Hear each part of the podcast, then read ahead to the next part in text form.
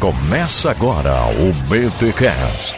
Teologia é nosso esporte. Cuidado com ele, de terno e gravata, bancando decente. É o diabo vivo em figura de gente. É o pastor trambiqueiro enganando inocente. Tá vendo aí? Muito bem, muito bem, muito bem. Começa mais um BTcast, o de número 241. Aqui é o Mac e eu já caí naquela de só glorifica, irmão. Só glorifica, dá aquela enrolada na língua que o falar em língua sai rapidinho. é, minha gente, loucuras esquisitices do neopentecostalismo que hoje vai ser o tema desse episódio. Aí você tá perguntando, mas cadê a galera, Mac? Cadê o resto do pessoal? O resto do pessoal tá na entrevista, gente. O Bibo não pôde gravar aqui a entradinha, mas ele gravou todo o episódio aí, todo o assunto, com nada mais, nada menos que Paulo Romero. Olha aí, primeira vez aqui no BTcast, Paulo Romero. E também com uma participação especial, bem no finalzinho aí do podcast, também do Renato Vargens. Os dois aí com a pegada apologética e tal, bem conhecidos aí na internet. E claro, quem ajudou o Bibo aí na conversa também foi o Gutierre Siqueira, mais uma vez, por ocasião da conferência Vida Nova. Então, esse podcast foi gravado lá na conferência em loco e a gente está disponibilizando esse papo aí para vocês ouvintes, beleza? Mas antes da gente partir para esse papo neopenteca, vamos para os recados neopentecostais. Não. vamos para os recados paroquiais. Tremendo canalha,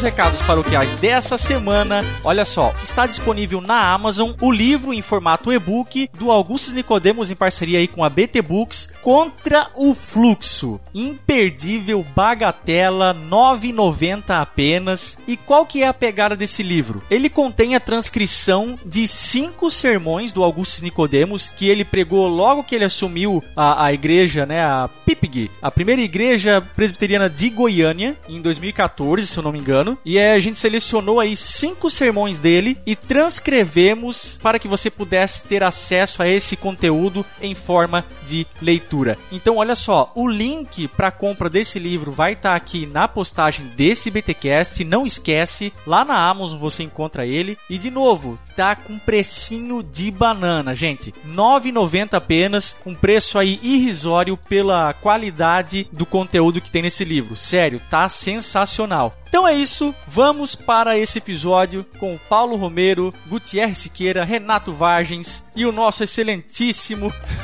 Rodrigo Bibo de Aquino. Bora ouvir!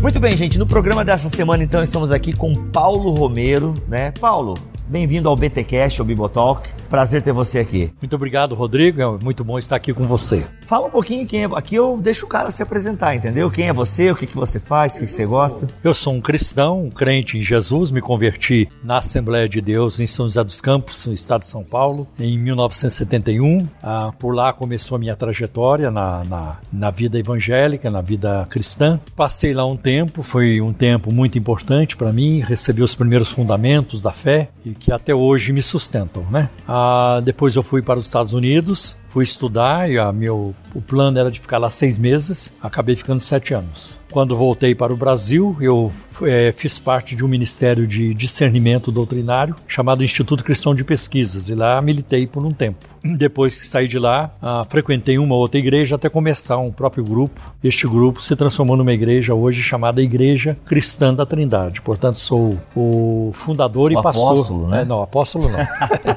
apóstolo bom é apóstolo morto. como, já, como já falaram. Essa, não- essa frase não é minha. Né, Essa frase popularizou, a gente não sabe o autor, mas ela tá aí nas internets, né? É, mas é, então sou o pastor e fundador da Igreja Cristã da Trindade, é uma igreja pentecostal, e sou também professor na Universidade Mackenzie, ah, professor de teologia, já estou lá há mais de 11 anos, e assim sou pregador do Evangelho. Acho que esse é o meu chamado principal, falar de Jesus Cristo. Muito bom. A gente tem aqui também o Gutierre Siqueira, que já é da casa. Bem-vindo, Gutierrez. Obrigado, Bibo. Tô aqui é, auxiliando, tô quase um auxiliado Bibo agora aqui nos podcasts. Quer é auxiliar. Gente, o papo hoje aqui é, na verdade, esse papo eu não sei nem direito, porque dá para falar de pentecostalismo. Rapidamente, cabe mencionar sobre o, pastor Paulo que ele não falou na, na, apresentação, ele é autor de alguns livros importantes aí no cenário, é, cenário evangélico, é Supercrentes. Supercrentes, é. 93, né? 93. Em 95, Evangélicos em Crise. E Decepcionados Depois, com a Graça. Depois Decepcionados com a Graça, que alguns dizem Decepcionados com o Preço.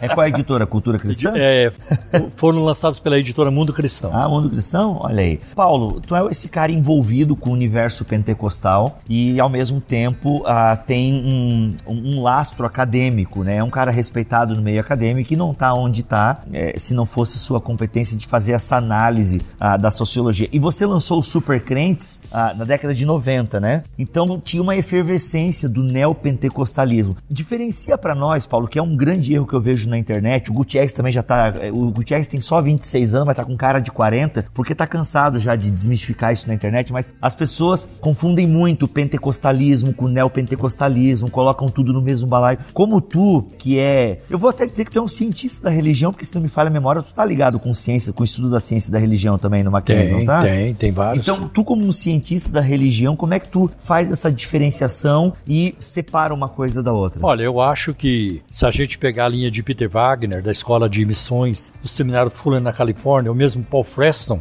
que também é um, é um cientista da religião é, muito respeitado. Então eles dividem o pentecostalismo ou os pentecostalismos em três ondas, porque hoje não tem como mais falar em pentecostalismo, a gente tem que falar no plural, pentecostalismos. Então a primeira onda no Brasil, que começa com a congregação que está no Brasil em 1910 e no ano seguinte, 1911, a Assembleia de Deus. As igrejas pentecostais no Brasil, por cerca de 40 anos, elas praticamente, eu sei que existiram grupos menores, é, bem menores menores, é, que também eram pentecostais na época, mas essas duas têm o um monopólio da pregação pentecostal. A congregação houve uma época em que ela era a segunda maior denominação pentecostal no Brasil. Depois, com o passar do tempo, a, a sua resistência ao evangelismo, ao uso da mídia, publicações em geral, a isso é, empurrou a, a congregação cristã do Brasil para posições mais, mais atrás. Então hoje outras vertentes religiosas têm mais, a, têm mais adeptos do que a congregação cristã do Brasil, como a Universal do Reino de Deus, como a Igreja Batista, os batistas. Então a congregação vai perdendo terreno porque ela insiste em falar uma linguagem de, de 100 anos atrás. E isso, isso impede o seu crescimento, como as demais. Então, é, é a partir da década de 50, vai surgir um novo tipo de pentecostalismo no Brasil, que alguns chamam de pentecostalismo de cura divina. O deuteropentecostalismo, né, que é o segundo, é esse? É, exatamente. O deutero seria uh, também o neopentecostalismo. Eu queria dizer o seguinte: ou a pessoa dá, ou ela desce. Aí esse pentecostalismo, a de cura divina, é, segunda onda, que acho que o, o Antônio Gouveia de Mendonça, grande estudioso também de religiões, né? Ah, e muito respeitado, ele escreveu, escreveu várias obras, uma delas a Celeste por Vir, que é uma, um clássico do, do, do estudo da, a, da religião no Brasil, principalmente dos evangélicos. E ele então a, eh, chamou de pentecostalismo de cura divina, porque a ênfase é na cura divina. Interessante que no primeiro momento a, do pentecostalismo, com, a, com o surgimento da Assembleia de Deus, a ênfase é na glossolalia, que é o orar em línguas, falar em línguas. A partir do, do segundo momento, inaugurado pela é, Igreja do Evangelho Quadrangular no Brasil, então é, a ênfase é mais na cura divina. Depois do Evangelho Quadrangular surge o Brasil para Cristo. O Brasil para Cristo, abrindo um parênteses aqui, é a primeira igreja com fundador brasileiro mesmo. Exatamente. Né? Ela é, ela é o primeiro, é a primeira expressão pentecostal é, oriunda no Brasil. O missionário Manuel de Mello. O missionário Manuel de Mello. Que foi precursor em várias outras coisas, a questão da política, enfim, é outro parênteses aí. O Brasil para Cristo surge em 1955. Manuel de Mello era diácono da Assembleia de Deus no Belém, no Belenzinho, em São Paulo. E ele se envolveu né, com os pregadores do Evangelho Quadrangular. Por isso que ele passou a adotar também o título de missionário. Foi por influência deles. E começou o Brasil para Cristo, porque a situação deles ficou muito desconfortável na Assembleia de Deus. Então ele, não, ele preferiu sair. Sei como é que é. Bom, depois vai surgir em 1962 a Igreja Deus e Amor, com Davi Martins Miranda. Aí outras expressões vão surgindo também. Há comunidades que se pentecostalizaram e mesmo algumas é, é, vertentes tradicionais, como a igreja metodista, que deu aí o, o nascimento à, à Wesleyana. a wesleyana, a presbiteriana, que de lá saiu a presbiteriana renovada, e a batista, através do Enéas Tonini, que formou a Batista Nacional. Então é uma época assim bastante borbulhante. Então esse segundo momento, caracterizado mais pela cor divina, não que eles abandonam a glossolalia. Questão de ênfase, né? A liturgia também já é diferente. É, exatamente. tal. Vem a calça cowboy, a guitarra. movimentos de tendas. Com o Evangelho Quadrangular existe também o emprego muito maior dos símbolos. Maior que eu digo porque a Assembleia de Deus não fazia isso. A Assembleia de Deus que eu conheço, ela nunca foi de ficar ungindo carteira de trabalho, ungindo roupa, ungindo fotografia, levando peça. Eu não me lembro disso. Nunca vi isso no meu tempo. Que eu... Né? Eu nunca vi também, tá? Eu já, eu já. É que eu sou do Santa Catarina ali. Tem um negócio em Santa Bom, Catarina. hoje ali. você sabe que o pentecostalismo tradicional, em muitos lugares, ele sucumbe à influência do É, neopentecostalismo. porque tanto que a Assembleia de Deus ela permanece, se, eu- se eu fiz, se eu tô fazendo a leitura correta, porque quando vem a segunda onda do movimento pentecostal, a Assembleia de Deus também dá uma adaptada em algumas coisas. E essa questão de ondas, aí uma onda meio que entra na outra também, de certa forma, assim, né? Aí, depois dessa, desse segundo momento, vai surgir no Brasil um outro movimento. Aí sim, nós chegamos no neopentecostalismo. O prefixo neo significa novo. É um novo pentecostalismo, é diferente. E isso é, começa em 1977, com o surgimento da Igreja Universal do Reino de Deus. Na verdade, é, o Edir Macedo, o R.R. Soares, o Romildo Ribeiro Soares, o Miguel Ângelo, que é o fundador da, do Ministério Cristo Vive em Campinho, no Rio de Janeiro, todos eles eram obreiros da Igreja de Nova Vida, no Rio de Janeiro. E aí que é interessante. A Igreja de Nova Vida foi fundada por um pastor canadense chamado Roberto McAllister. Então ele vem ao Brasil e ele se instala no Rio de Janeiro, mais precisamente no Botafogo. E ele vai fazer algo que os pentecostais, então, até então, quase não faziam, não conseguiam fazer. Ele vai evangelizar a classe média, média alta. E ele coloca também um programa de televisão, numa época que os crentes eram excluídos por terem televisão em casa ou assistir televisão. Não podia. Eu me lembro quando eu era jovem na Assembleia de Deus de São José dos Campos, estava passando no cinema o filme Se o Meu Fusca Falasse. Nossa, né? E eu com uma vontade de assistir esse filme, eu não pude. Eu não fui ao cinema. Gente, eu resisti à tentação, eu venci. Olha aí. Muito bom, rapaz, muito bom. É, eu venci. Não assisti aquele filme imundo, imoral, é, degradante. Onde já se viu um Fusca É, falar, que se o meu- absurdo. exatamente. Se o Uhum. meu Fusca falasse, né? Então a Assembleia combatia a televisão, né? Isso trouxe um grande prejuízo para o pentecostalismo clássico. Foi assim um tiro no pé, porque ao invés de promover a mídia, de abraçar a mídia, a Assembleia de Deus perdeu a liderança midiática para uma, uma igreja adolescente na época que era a Universal do Reino de Deus. A Universal foi e abocanhou a mídia, né? E hoje tem o segundo canal de televisão mais forte no Brasil. Então a Assembleia perdeu muito com essa postura. E hoje ela tenta recuperar e é muito difícil. Por mais que ela corra, a- E se correr, já vai estar atrás, que a TV também já está passando, né? é uma pena. Eu queria dizer o seguinte: ou a pessoa dá, desce. Agora é muito interessante que o McAllister ele também vai colocar algumas coisas que até então para os pentecostais ah, eles tinham um certo tabu. A questão do dinheiro. O pentecostal nunca olhou o dinheiro com bons olhos. E até porque a Bíblia diz isso: o amor ao dinheiro é a raiz de todo mal. Cuidado com o materialismo. Na verdade, a, a atitude do- do- desse primeiro momento do pentecostalismo no, no Brasil é, é uma atitude antimundo. Nós somos contra o mundo é mal, o mundo tem que ser evitado. O mundo não presta, as coisas deste mundo não prestam. Com o Roberto McAllister, quando ele chega na década de 60, ele começa a escrever Nova Vida, ele escreveu um livro chamado Dinheiro, um assunto altamente espiritual. E ele então argumenta: não, gente, dinheiro é importante. Ninguém vive sem dinheiro. A gente precisa de dinheiro e assim assim. Aí ele coloca no livro uma seção chamada Teologia do Inário. Ele pega alguns hinos da harpa cristã que falam do céu. Ele diz: tudo bem, nós vamos para o céu, mas nós ainda não estamos lá. A gente ainda continua na terra. Então nós vamos precisar de casa, de carro, de grana e assim por diante. Então ele dá uma nova, ele introduz uma nova eh, veste né, no, no pentecostalismo que até então não existia. Ele faz uma crítica à valorização do sofrimento no pentecostalismo, né? e essa obsessão pelo sobrenatural, esquecendo, negligenciando o natural. Quem é que frequentava a igreja do Macalester nessa época? Já disse aqui. Edir Macedo, Romildo Ribeiro Soares, o R.X. Soares e o Miguel Ângelo. Quando eles ouvem essa mensagem, eu acho que eles ficaram deslumbrados. Gente, dinheiro é coisa boa. Outra coisa, o Macalester, ele, ele atuava também muito na área do exorcismo. Eu conheci uma mulher chamada Georgina Aragão. E eu convivi com essa mulher por seis meses nos Estados Unidos na escola do Mauro Cerulo. Tu frequentou a escola do Mauro Cerulo? Sim, eu frequentei.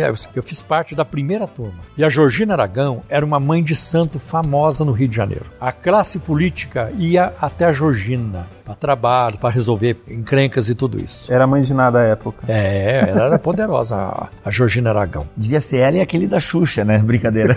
Mas aí, Rodrigo, a Georgina, ela ficou doente ela teve um câncer. E um dia, e ela estava mal de saúde. E um dia uma, uma mulher falou para ela: Você precisa de Jesus, você precisa ir num, num, culto na Assembleia de Deus. E ela foi lá no bairro do São Cristóvão, no Rio de Janeiro, uma igreja que eu conheci muito. Todo ano eu ia lá nos congressos da mocidade, né, dos jovens, quando, na época do, do, do, do pastor Túlio de Barros. Né? E o Túlio era o presidente da igreja e o Gesiel Gomes era o vice. Igreja mega tradicional da Assembleia. É, eu estou falando aí em, em termos de 1972, 73, 4, 5, 6. Foi o tempo que eu. É, até mais um pouco, talvez 77. Porque em 79 eu saio do Brasil. Então a Georgina foi lá na Assembleia de Deus. E ela aceitou a Jesus. E ela foi curada do câncer. Ela foi curada e, ela acabou indo para a igreja do, do Bispo McAllister. Ela me contou que o McAllister esperou cinco anos, o Roberto McAllister, esperou cinco anos para a Georgina dar o primeiro testemunho. Ele queria ter certeza de que a Georgina realmente estava liberta, convertida e curada. Olha aí. Eu elogio isso, ele, ele fez muito bem, ele foi cuidadoso. Eu queria dizer o seguinte: ou a pessoa dá, ou ela desce a gente então vê que esses principais nomes né, da, da teologia neopentecostal estavam lá. Estavam lá. Por isso que até erroneamente, eu já acho que eu li até em livro que coloca a igreja de Nova Vida como a primeira igreja neopentecostal Não, no Brasil. Eu diria assim, ela, ela deu a eles alguns ingredientes. Isso aí não tem como negar. Então eu já coloquei isso em livro e alguém não gostou, mas não tem como negar isso. Por causa da mensagem que o McAllister pregou, eu não estou dizendo que ele estava errado, não, mas ele dá uma nova roupagem a essa questão do materialismo. Não, gente, nós vivemos neste mundo. E é bom lembrar que também nessa época começam a surgir as referências norte-americanas também, né? E começam a chegar no Brasil é essas verdade. referências. Rex né? Humbert, eu me lembro muito da família Humbert e outros começam a chegar depois. Aí eles estavam. Bom, eles saíram, o Miguel Ângelo saiu, fundou o ministério dele, e o Romildo, e o R.R. Soares e o Edir Macedo saíram juntos para formar uma igreja. Uma igreja Porque só, eles né? são parentes, são cunhados, né? O R.R. Soares é casado com a irmã caçula do Edir Macedo, a Madalena. E eles formaram então uma igreja chamada Igreja do Caminho Eterno. Os nomes são bons, cara. Isso em 1977. E o R.R. Soares fala, eu já documentei isso, que foi ele quem ordenou Edir Macedo a pastor. Olha eu não só. lembro qual foi o racha deles. Não, aí, na verdade, é, não é por questão doutrinária, é por, Questão monetária. é, por disputa de liderança e talvez alguns métodos é, litúrgicos do Edir Macedo. Que E o até R.R. de pregação. Soares, é. É, por mais que a gente, talvez, né, a maioria dos nossos ouvintes aqui não seja fã né, do R.R. Soares, mas tem uma diferença entre a, a da Graça e a da Uma Uyurd, que é diferença bem... tem, mas eu vou dizer uma coisa aqui para você. Manda. Quando eu publiquei o livro Decepcionados com a Graça, quem fez o prefácio foi o Ariovaldo Ramos. E eu me lembro do Ariovaldo Ramos lá no lançamento da Universidade Metodista falando uma coisa que nos surpreendeu. Ele disse o seguinte, na noite do lançamento: Estou muito feliz que o Paulo Romeiro publicou um livro sobre a Igreja, eh, sobre a igreja da Graça, porque de todos os grupos neopentecostais é o mais perigoso. Eita, pila. Aí eu fiquei, nossa, o que, que eu perdi? Aí ele explicou. A Igreja da Graça tenta passar a impressão de que leva a Bíblia a sério. Eita. É, e é sutil. Porque você vê, a Universal, ela é escrachada. Aqui tem sessão do descarrego, aqui tem mãe de encosto, aqui nós fazemos... Eles não o- leem a Bíblia, não leem eles- a Bíblia, não eles, Bíblia. Eles, eles não escondem os que eles são. Aqui nós temos espiritismo, aqui nós temos catolicismo, aqui nós temos judaísmo, aqui nós temos protestantismo, aqui tem de tudo. É, é uma, é uma feira.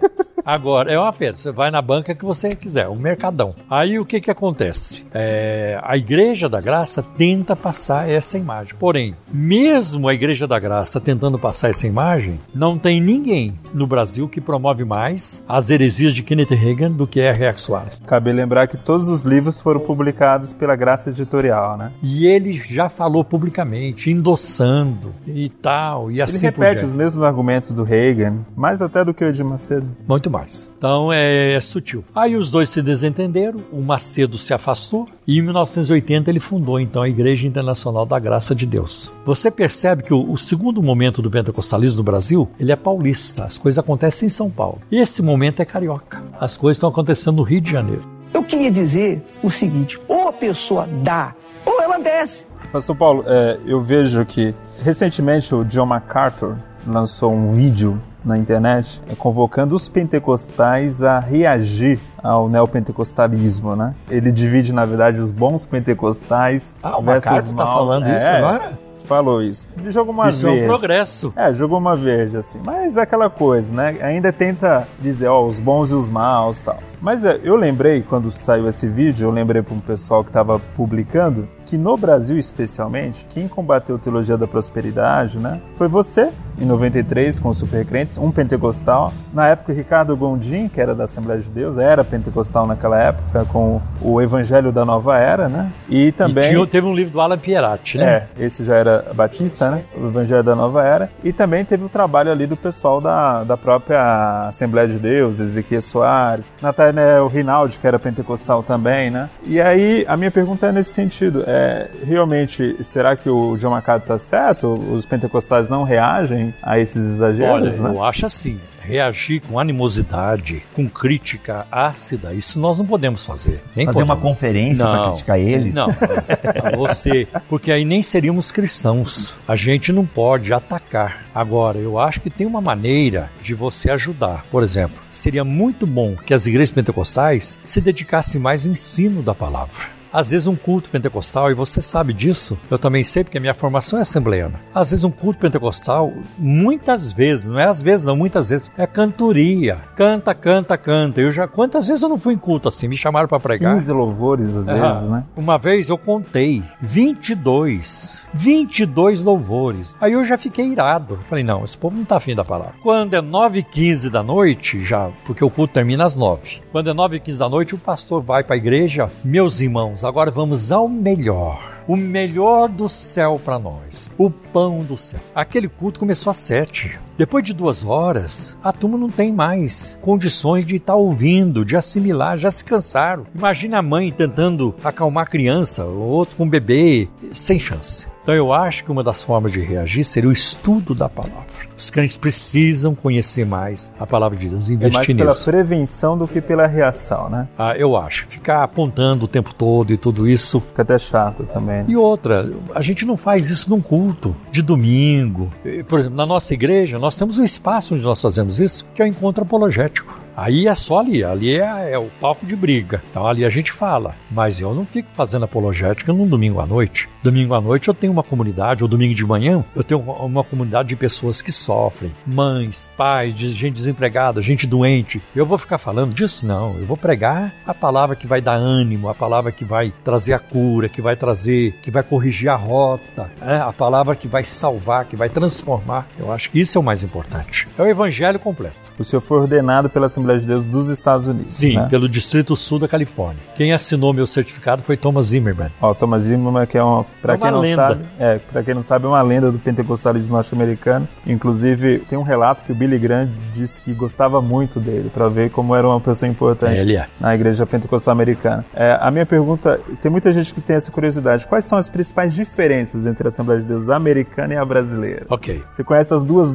Na muito bem. estrutura eclesiástica, a diferença ela é, ela é bastante marcante. Por exemplo, aqui no Brasil, nós temos a seguinte estrutura: pastor, presbítero e diácono, e depois cooperador. Aí eh, tenta encaixar o evangelista entre o pastor e o presbítero, alguma coisa assim, o missionário também. Fica ali meio que de lado. Na América do Norte, tem presbítero, depois pastor, depois o diácono. Então, os presbíteros estão acima dos pastores, na hierarquia ou no governo. Você pega um estado como a Califórnia, como é um estado grande na minha época, ah, deveria ter uns cinco presbíteros. O estado todo. Por quê? O presbítero é um supervisor de pastores. Ah, é o equivalente ao ancião. Então ele é, um, é o bispo ou o bispo também. Então, na Califórnia tinha centenas, não sei quantas centenas de pastores tinha na Califórnia, mas cinco bispos, cinco presbíteros. Então, aqui no Brasil se inverteu, coloca o presbítero abaixo do pastor. Outra coisa também que é interessante que na América do Norte, a Assembleia de Deus ordena mulheres ao, ao ministério pastoral. Aqui na ala da missão ainda é, não, não acontece. Na ala da, da Madureira já acontece. Eu acho também que sempre foi assim que a Assembleia de Deus dos Estados Unidos valorizou sempre mais a palavra. No Brasil se valorizou mais a oração. Tanto que eu percebi isto. É muito comum você ouvir nos círculos americanos, irmãos, quarta-feira à noite, reunião de estudo bíblico no Brasil seria, irmãos, quarta-feira à noite, reunião de oração. De oração, é verdade. Então a ênfase é na oração, a ênfase é na palavra. E lá o regime é congregacional também, né? Seria bom os dois lados importar uma coisinha um do outro que ia dar certo, né?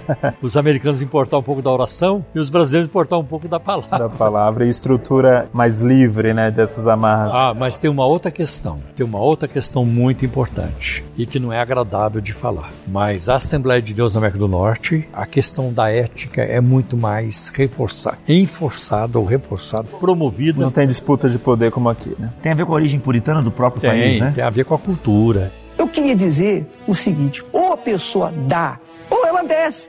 Voltando pro neopentecostalismo, porque o Gutierrez é assembleiano, ele quer puxar sempre o lado dele, é uma coisa incrível. Algumas pessoas não gostam do termo neopentecostalismo. Não, isso aí não é o novo pentecostalismo. O que, que você acha? Acho que, se eu não me engano, até, como foi o nome dele, alguém sugeriu um, um pseudo-pentecostalismo, né? Quem foi o... Quem popularizou é, essa tese foi o Robson Cavalcante. Esse mesmo. Ele dizia que era pseudo ou isopentecostalismo. Parece, mas não é, né? Porque ele dizia, puxa, Universal não tem nada a ver com a Assembleia de Deus. E eu também acho que não. Eu acho que a Universal é, nem, do nem meu ponto de vista, era. eu nem considero como igreja. No caso, a gente poderia colocar no, dentro do rol das seitas? Não, eu não vou nem por esse lado. Para mim, a Universal, ela é uma empresa disfarçada de tempo. Por que, que eu digo isso? Porque já existe jurisprudência sobre isso. Juiz que estão assim é, deferindo, julgando nas suas sentenças, tem colocado essa expressão. A Universal é uma empresa disfarçada de templo. Eu não acredito que a Universal prega o Evangelho. Um grupo, não vou nem falar igreja, um grupo que faz uma chamada assim: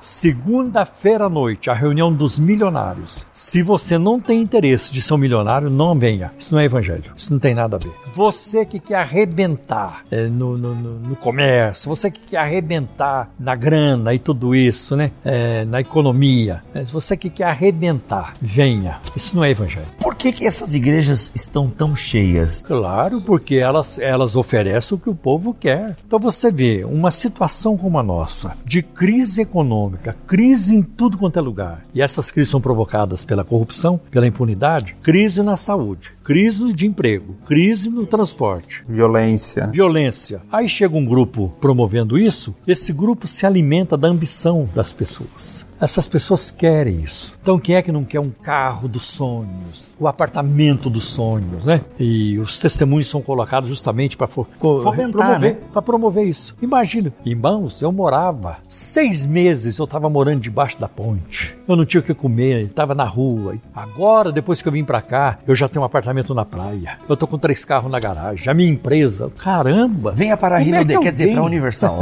Como é que alguém de mendigo, morador de rua, virou empresário? Empresário em tão pouco tempo. A Receita Federal precisa investigar isso. Como é que você saiu do Mori Cirulo? Eu saí porque terminou o curso. Mas ele era doidão naquela época, como é hoje, assim? Ah, não, não era não. Já não tinha escândalo do Morris na década de 80 já? Algum... Assim, não, que eu me lembre, não. É? é? Ele era assim, eu achei, quando eu passei a conhecê-lo pessoalmente, porque nós tínhamos dois encontros semanais com ele, na quinta e no domingo eu percebi que ele era muito autoritário. E isso, eu fui, eu fui para os Estados Unidos, para a escola dele, em janeiro de, de 1979. O que, que aconteceu no fim do ano de, de 1978? Você está lembrado? A tragédia nas Guianas. Do ah, Jim do, Jones. Do Jim Jones, que vai fazer 40 anos agora, hein? E o que, que é isso aí, gente? Me, me ajuda? Opa, o Jim Jones era um pregador nas Guianas que levou mais de 900 pessoas a um suicídio coletivo. Essa história é incrível, de manipulação religiosa. Uma hora você entra aí no Google e pesquisa sobre isso, uma história, é uma tragédia. Recomendo, pastor, tem, no YouTube pode procurar Fantástico Jim Jones. Uma reportagem feita há 10 anos pelo Fantástico, muito bem feita, sobre o Jim Jones. Vale a pena ver. Foi uma coisa assim escabrosa. Foi uma coisa escabrosa. E era divertente pentecostal, com a pegada pentecostal? Era uma mistura com espiritismo pentecostal. Era uma coisa bem louca. Assim. Aí, eu, às vezes, eu ficava associando o Cerula ao Jim Jones. Tá muito autoritário, tá parecendo o Jim Jones. Mas isso, é claro, não tem como comparar. É outra história. Pastor, então, indica o que você está produzindo para a gente ler um pouco mais sobre neopentecostalismo. O que, que você indica? Olha, eu estou preparando um novo livro. Estou na metade. Só que são tantas demandas, coisas que vão surgindo, pesquisa daqui e dali que eu tenho que produzir. Então, o meu livro tá, atrasou um pouquinho, mas eu quero o meu próximo livro também é nessa mesma linha. É uma atualização do Supercrentes? Olha, é, são, são coisas novas que estão aí Que hoje. tem tanta novidade também, né, É, pastor? não dá para acompanhar, né? De tédio você É não aquilo vai que eu morrer. falei hoje, é, a transformação é muito rápida, né? É, é muito, é muito complicado. Muito bom. Pastor, obrigado pelo seu tempo aqui no Bibotal. Que Deus abençoe. E quero, a gente precisa ampliar essa conversa aí. Rodrigo, foi um prazer estar aqui com você e também com o Gutierrez, é um amigo muito querido, um estudioso também, e o Ministério do Gutierrez tem nos ajudado muito. Amém.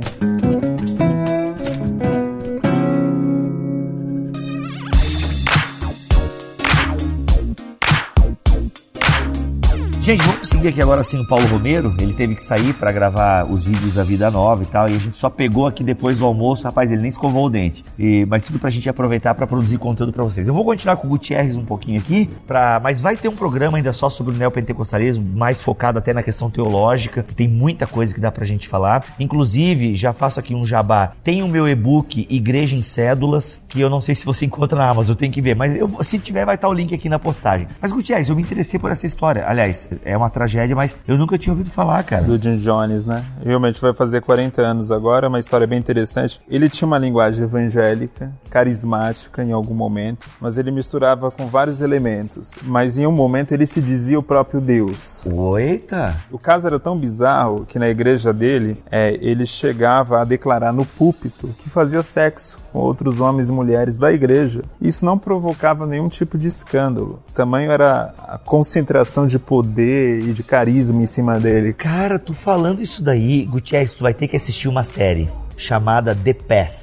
E, cara, eu vi sete episódios dessa série chamada The Path, que é com o cara que fez o Breaking Bad, né? O, o, o Aaron, o Aaron Paul, se não me engano, esqueci o nome dele. Enfim, o Jesse, né? O Jesse Pinkman de Breaking Bad. E essa série fala justamente de um grupo, né? Um grupo religioso que faz o bem, que pratica o bem, mas que se reúne numa colônia, entendeu? E tem um líder que ainda, até onde eu vi, esse líder não tinha aparecido. Pare... Vou dar um mini spoiler aqui, parece que ele tava em retiro e parece que ele tava meio doente. Mas, cara, tu falando assim, eu não sei se chegava nesse nível, mas é muito parecido. Eu acho que essa série The Path Deve ser baseada. É porque o Jim Jones inspirou até filmes também. Quando a imprensa começou a pressionar mais e mostrar os abusos que havia na, naquela igreja, naquela seita, na verdade, porque não tinha estrutura cristã, doutrina, nada disso, né? Era mais uma seita mesmo. Ele fu- fugiu com um grupo, um avião. Num avião foram para Guiana. Guiana, para quem não sabe, é um país aqui no- ao norte da América do Sul, né? Faz fronteira com o Brasil. País extremamente pobre até hoje e, e era mais ainda naquela época, né? E eles se reuniram num lugar fechado, numa fazenda. É até um caso, puxa, imagina pessoas da Califórnia, né? Um dos lugares mais ricos do mundo, no meio do mato na Guiana, aquela coisa toda. E o caso curioso foi quando um grupo, é, dois deputados americanos foram para a Guiana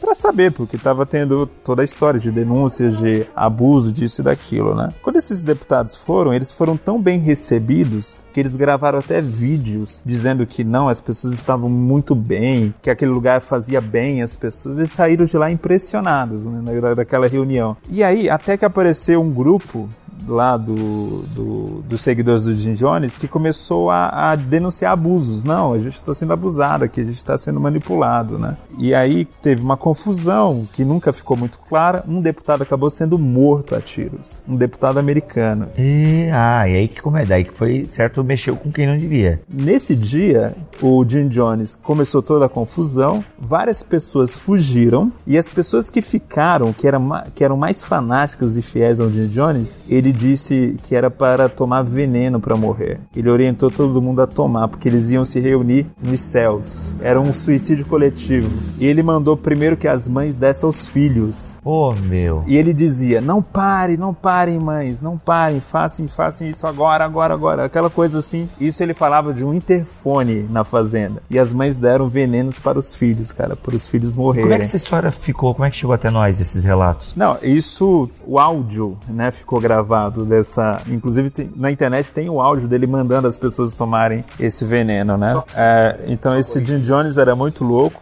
e ele também se matou. Ou foi morto, ninguém sabe. Porque ele foi morto com um tiro. Ninguém sabe se ele se matou ou se algum membro ali da seita matou ele, né? Mas o fato é que morreram centenas de pessoas, crianças inclusive, e foi um caso assim que mostrou muito bem o nível de fanatismo, né? Tem um- uma série que eu tô lembrando agora, é The Fallen. Sim, né? sim. Eu assisti acho que uns quatro episódios É, também. As duas É com temporadas Kevin tem- Bacon. é, com Kevin Bacon. As duas temporadas tem um, um líder é, místico religioso, né? Que ali ele tá mais ligado à literatura. Até o próprio Kevin Bacon, pelo que eu andei sabendo, fica tentado pela Fica proposta tentado. do cara e tal. Tem uma série The Cult, né? Oculto, que essa eu não vi também, mas vai um pouco Mas nessa mostra pegada. esse nível de manipulação, do fanatismo que você pode chegar, né? Então é bem interessante. Eu recomendo muito, quem puder pesquisar a história do, do Jim Jones, que, cara, é, é muito triste você saber que uma mãe deu veneno pro próprio filho pra se encontrar nos céus com um louco, com um fanático desse. Cara, será que aquele filme fede mais, não cheira bem? É, depois desse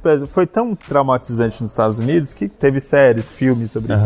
Milhares É, tem um filme que é né? muito bom, que a gente já falou dele aqui ó, num, num betelero sobre, sobre ética nos filmes, sei lá, ou ética, que é o Fé Demais Não Cheira Bem. Em inglês é Leap of Faith. Eu acho que o filme é de 92 ou 94 e mostra justamente a trajetória de um desses pregadores de tendas neopentecostais, bem assim, questão de, de curas e milagres, muita coisa falsificada, né? ele, ele, ele, ele anda com vários atores e tal, ele usa tecnologia para descobrir dados, e o nome dele é Jonas Nightingale. Me disseram que é inspirado num, num pregador itinerante dos Estados Unidos, mas esse Jonas aí eu não sei não, se não tem uma referência aí com esse Jim Agora um Jones. fato curioso, curioso do Jim Jones é que ele morou no Brasil. Eita, Ele morou em Belo Horizonte por um tempo, na década de 60, se eu não me engano. Mas o Jim Jones claramente era louco. Era um sujeito muito louco, né? Apesar de louco, era manipulador, autoritário e conseguiu é, levar centenas de pessoas à morte, né?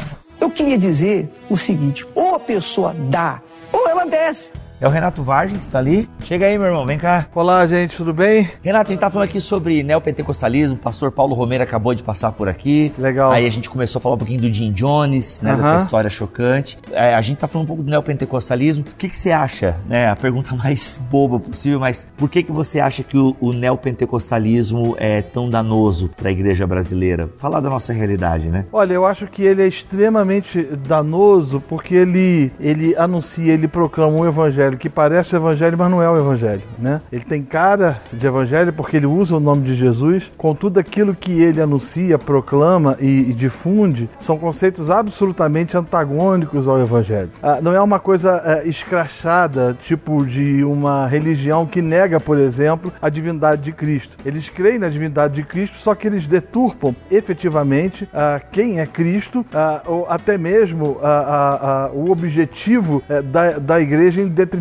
das suas próprias percepções extremamente antropocêntricas e humanizadas. Né? No seu trabalho pastoral, né, você já lidou assim com vítimas do, do neopentecostalismo? Sim, sim. É, na verdade, é, eu conto até num dos meus livros a história de uma moça que chegou na igreja ela chorava muito. E ela falava, pastor, eu tô aqui porque eu tô muito desesperada. Eu falei, por que que aconteceu? Ela falou assim, olha, eu tenho vindo aos cultos aqui, não sei se o senhor já me viu. Eu falei, sim, já lhe vi. E, e eu tô mudando pra cá, pra cidade de Niterói, e eu tô querendo fazer parte da sua igreja. Mas só, ah, pastor, que eu tô com a alma muito angustiada. Eu falei, mas o que que aconteceu? Ela falou o seguinte, eu faço parte de uma igreja tal, neopentecostal X, na cidade de São Gonçalo. Como eu mudei para Niterói e, e a passagem de ônibus é muito cara para eu continuar frequentando aquela igreja, eu fui comunicar ao pastor, pastor, olha, eu não não vou continuar na igreja. Ele falou, você não pode fazer isso de forma nenhuma, porque você é, tem que ficar onde Deus mandou você ficar. E ela falou assim, não, mas não, não se se trata disso, é porque eu não tenho condições mesmo. É, é, para mim é inexequível. E aí ela falou o seguinte: Mas eu vou ter que sair. Ele falou: Se você sair, eu vou te amaldiçoar. E a maldição que eu vou lhe, que eu vou lhe rogar será um câncer.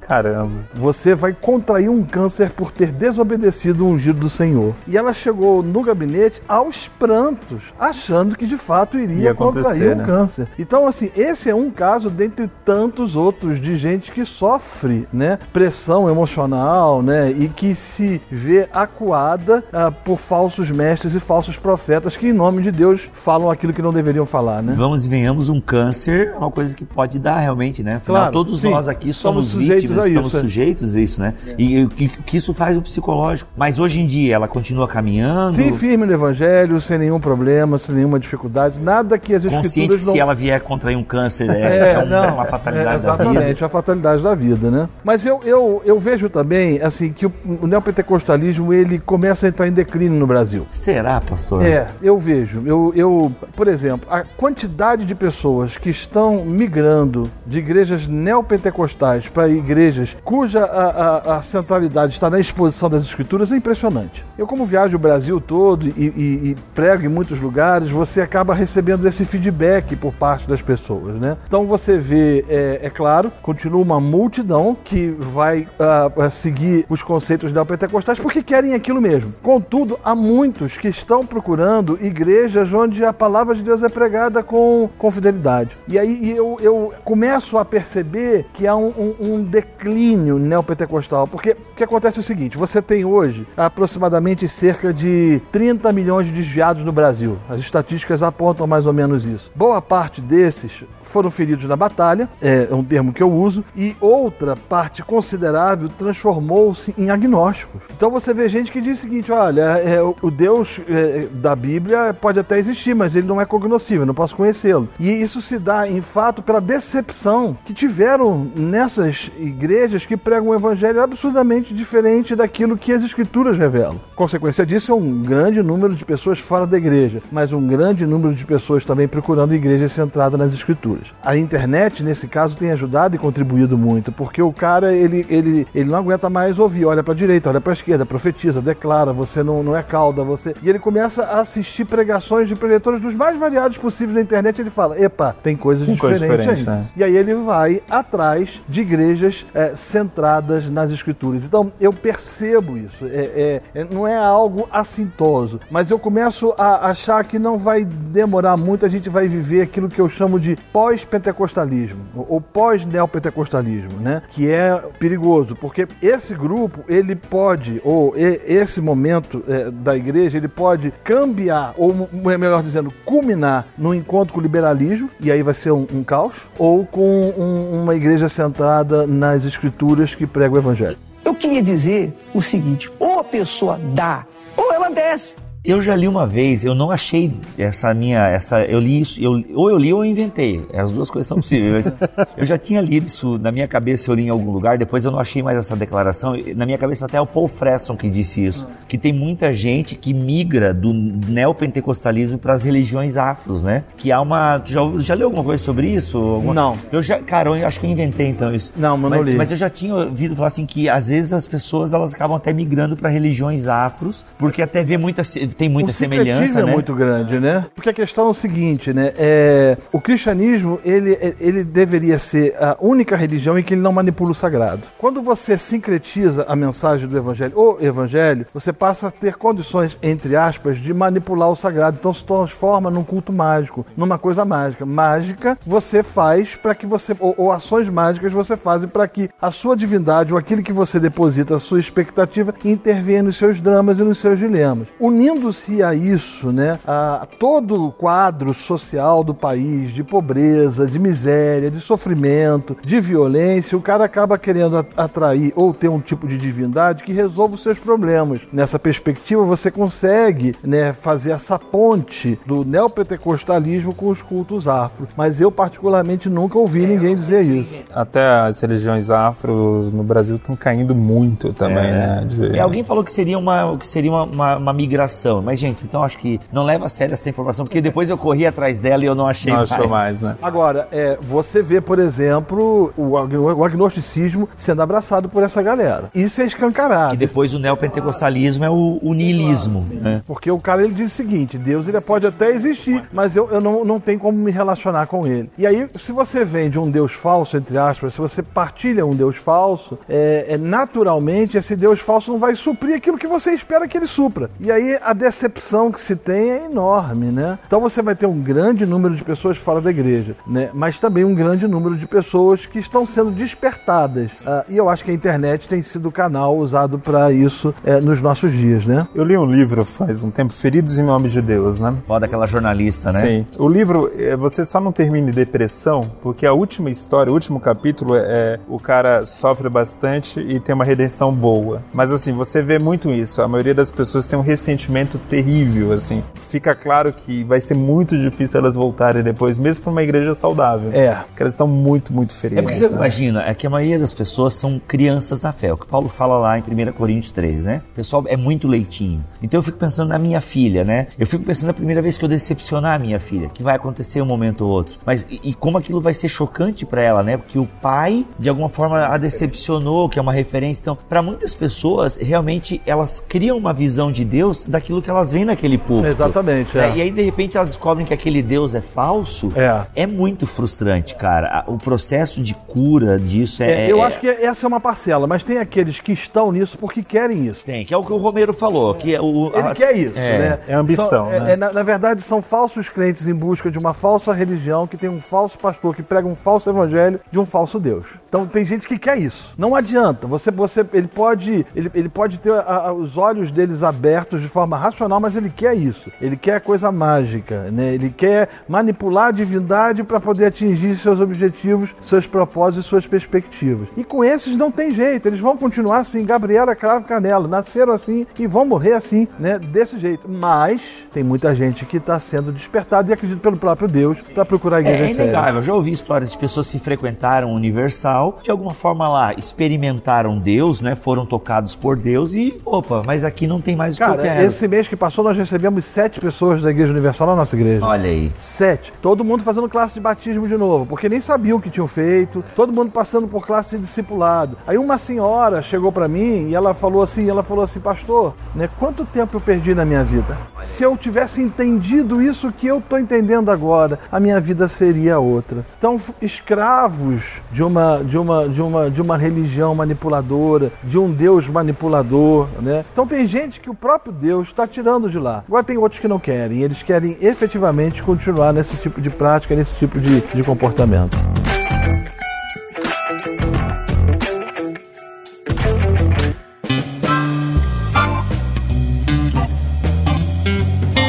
O pastor Renato Vaz tem que sair, quero fazer uma última pergunta. Ah, você, como pastor reformado, não tem barba. Seria pela sua semelhança com o Caio Fábio? Rapaz, já me, já, já me falaram as duas coisas já. Eu tenho barba porque minha esposa não deixa. Olha aí, mas você vai ficar Ela a cara disse- do Caio Fábio Ela, se ela, deixar a ela, ela disse que eu fico muito velho. Ah, é? Ela disse que eu, que, eu, que eu fico mais velho do que deveria e isso depõe contra ela. Então, eu tenho que ser, nesse caso, é, é, é, obediente às orientações da minha Heterodoxo, esposa. né? heterodoxo. Isso, tá certo, muito bom. Mas, pastor, talvez alguns dos nossos ouvintes não conheçam o seu trabalho. Fala aí onde o pessoal te acha e tal, os seus Então, livros. gente, é, você vai me achar na internet, né? O- eu escrevo hoje semanalmente, não mais diariamente, porque o tempo não, não tem permitido, no renatovarges.com.br. Mas você também vai encontrar ah, os, as minhas páginas, a minha página no Facebook, no Instagram, no Twitter. Só você digitar lá Renato Varges que eu tô. tô... E tem um livro também, né? Pela Fiel. É, tem um livro que foi lançado pela Fiel. Na verdade, eu tenho 24 livros escritos é, em português e um em língua espanhola. O mais conhecido de todos é o Reforma Agora, que foi é, lançado pela Fiel. E tá vindo mais um livro aí pela Fiel, talvez esse ano aí. Só vou manter o suspense Sim, aí, sim, né? muito bem. É, mas é um novo livro que a gente está trabalhando. A ideia ainda é lançar esse ano, mas se não der ano que vem, se Deus quiser, deve ser Eu lançado. sou pastor lá em Niterói, na igreja. Igreja Cristã da Aliança, tá bom? Olha aí, muito bom. O Tiago fala do seu site aí também, de novo, né? De Vai novo, que, né? O meu é o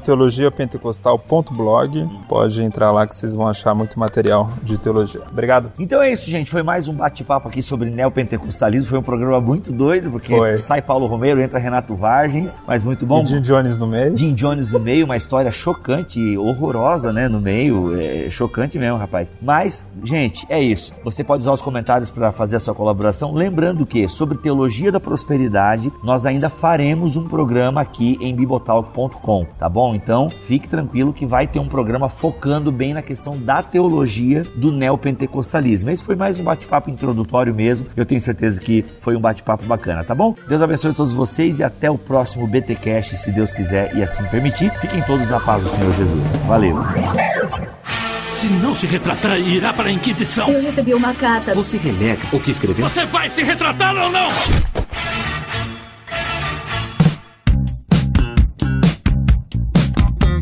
Fala, crente! Começa mais um Concílios e Guilhotinas aqui no BTcast. Além desse episódio maneiro, sensacional que tivemos aí com Paulo Romero, Renato Vargens, Gutierrez Siqueira e o nosso host mais nababesco, Rodrigo Bibo de Aquino. Também tivemos aí o episódio passado, 240, com o Iago e o Pirula. Deu o que falar esse BTcast, mas de maneira geral o pessoal adorou o bate-papo dos dois. Teve gente aí reclamando que o título da postagem, né, ate fé e ateísmo em debate, que foi um enganar o pessoal, que eles foram para ouvir um debate e não foi nada disso, foi uma, uma conversa de panos quentes, né? O pessoal passando a mão na cabeça um do outro. Gente, gente.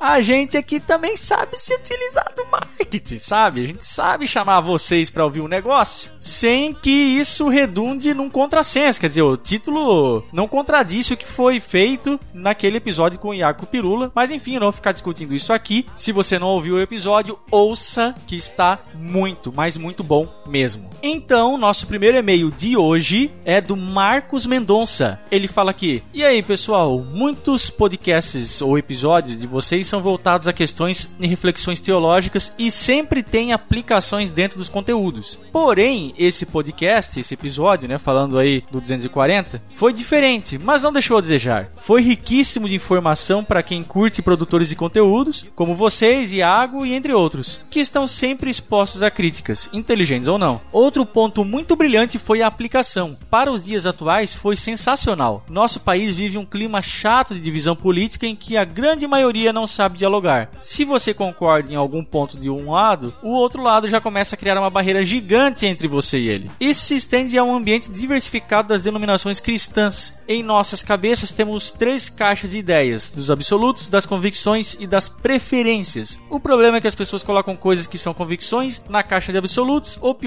preferências. Corte de cabelo, roupa nos cultos, etc. Com absolutos. Seria interessante um podcast nessa linha, com base em Romanos 14 e tal. Abraço, gente. Fiquem na paz de Jesus. Olha aí que legal. Tema interessante esse aí do, do Marcos, hein? Valeu, cara. Valeu pela indicação e obrigado também aí pelas palavras de incentivo. Próximo e-mail aqui é do Marcos. O anterior foi do Marcos e esse aqui é do Marcos Vinícius. Ele tem 24 anos, é de Brasília. Conheci o programa de vocês em uma época muito oportuna na minha caminhada como cristão à procura da verdade. Já frequento a igreja há 12 anos, mas estou me considerando convertido há pouco mais de dois anos. Caramba! Por causa de algumas descrenças em relação ao meio pentecostal, tipo de denominação que ainda congrego, porém não me considero um penteca, fui pesquisar na internet conteúdo que sanasse minhas dúvidas. No meio do caminho conheci o Jesus Cop e através de uma postagem conheci vocês e desde então me tornei ouvinte de carteirinha. Olha aí. Louvo a Deus pela vida de cada um de vocês e o conteúdo de qualidade tem me edificado a cada dia. Que Deus continue abençoando esse ministério que tenho certeza que tem atingido muitas pessoas, assim como me atingiu. Graça e paz a todos vocês. Legal aí saber que você conheceu o Bibotalk pelo Jesus Copper. Eles estiveram aqui conosco, né, num dos podcasts, num dos episódios. Foi bem legal. Para quem não ouviu ainda, dá uma passadinha lá no site, digita lá no, no search, no buscador, o Jesus Copper, que você vai achar bem facinho, que eu não tô lembrado do número do episódio agora. Beleza? E o nosso último e-mail de hoje, da Rita de Cássia. O legal é que o assunto, o subject do, do e-mail dela é ajutar. Ajutar? Vamos lá, vamos saber o que, é isso aqui. Bom dia, pessoal, ou boa noite, ou boa tarde, depende do horário que você está lendo isso aqui. No episódio 239, sobre Jesus descer ao inferno, o Milho usou uma palavra desconhecida aos 33 minutos e 42 segundos, quando ele disse: O problema foi, abre aspas, ajutar, fecha aspas, essa expressão desceu ao Hades. Aí ela fala aqui: Eu fiquei na dúvida e gostaria de saber o significado de ajutar. e é claro, ela tá zoando aqui com a cara do milho, tirando uma palhinha dele, porque ela também fala francês e diz aqui que também comete esse tipo de gafe, entre aspas, direto. Né? E ela achou engraçado e quis tirar uma casquinha do Milhoranza. O Alex também fez algumas vezes aqui, para quem acompanhou aí o tempo que ele tava na Alemanha gravando os podcasts conosco, de vez em quando ele soltava umas palavras meio arranhado, um português meio. uma mistura aí de português, às vezes com umas palavras é, meio germânicas, enfim. Milhoranza devidamente zoado pelo ouvinte. Aí ela termina aqui, parabéns pelo excelente podcast, mais uma vez, um abraço e Deus os abençoe. Valeu, Rita Floriano. Ué, mas não era Rita de Cássia? Gente, por que que colocam um nome diferente do nome do e-mail? Gente, não dá para entender, vocês são malucos, tá bom? Rita, valeu, obrigado pelo e-mail que você mandou pra gente. Pessoal, vocês que também querem mandar e-mail pra gente, por favor, não se acanhe, não fique com vergonhinha. Vai lá, tira uns minutinhos para escrever pra gente que nós vamos adorar receber o seu e-mail para ler aqui no Concílios e Guilhotinas. E lembrando sempre, para onde você manda, podcast@bibotalk.com.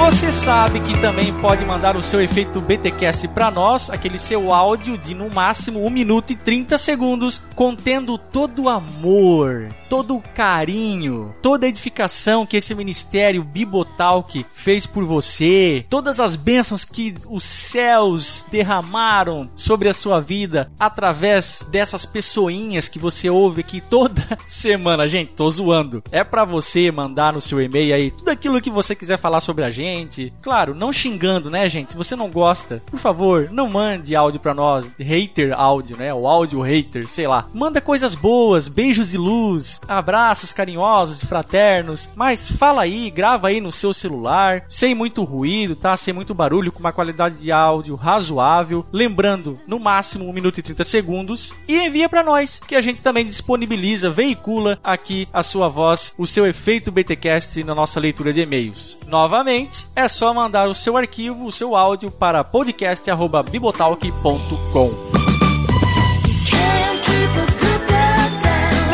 Lembrando, gente, por último, mas não menos importante, também estamos nas redes sociais: Facebook, Twitter, Instagram, Telegram. Nós temos o grupo de distribuição. Não é um grupo aí para ficar conversando com vocês, é só para vocês saberem das atualizações, tá bom? E no mais, você pode nos seguir em todas essas redes sociais que eu mencionei aqui agora há pouco. O link para todas elas está aqui na postagem desse BTcast e você também pode fazer aquela forcinha e passar no nosso canal no YouTube www.youtube youtube.com barra bibotalkvlog. Temos vídeos semanais lá, às vezes até dois, olha aí. Importantíssimo que você assine o nosso canal se você quiser ficar ligado e receber as nossas atualizações. Lembra sempre, crente, que tem que dar aquele curtir, aquele joinha, tá bom? Nos nossos vídeos, porque assim você ranqueia ele melhor no YouTube. E claro, ajude a compartilhar toda essa informação, porque não adianta só ver o vídeo e ficar com conteúdo só para você mesmo, não é? Tem que compartilhar, crente. Tem que acabar essa injustiça. Tá certo? Vai lá, visita o nosso canal que você vai gostar. Bem, é isso o que eu tinha para falar. Eu falei, se Deus quiser e assim permitir, nós voltamos no próximo episódio que já vou adiantando. Vai ser, ó, de arrancar o sabiá do toco.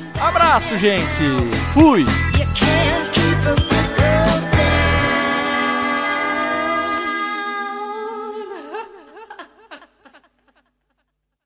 Este podcast foi editado por Mac Bibotalk Produções.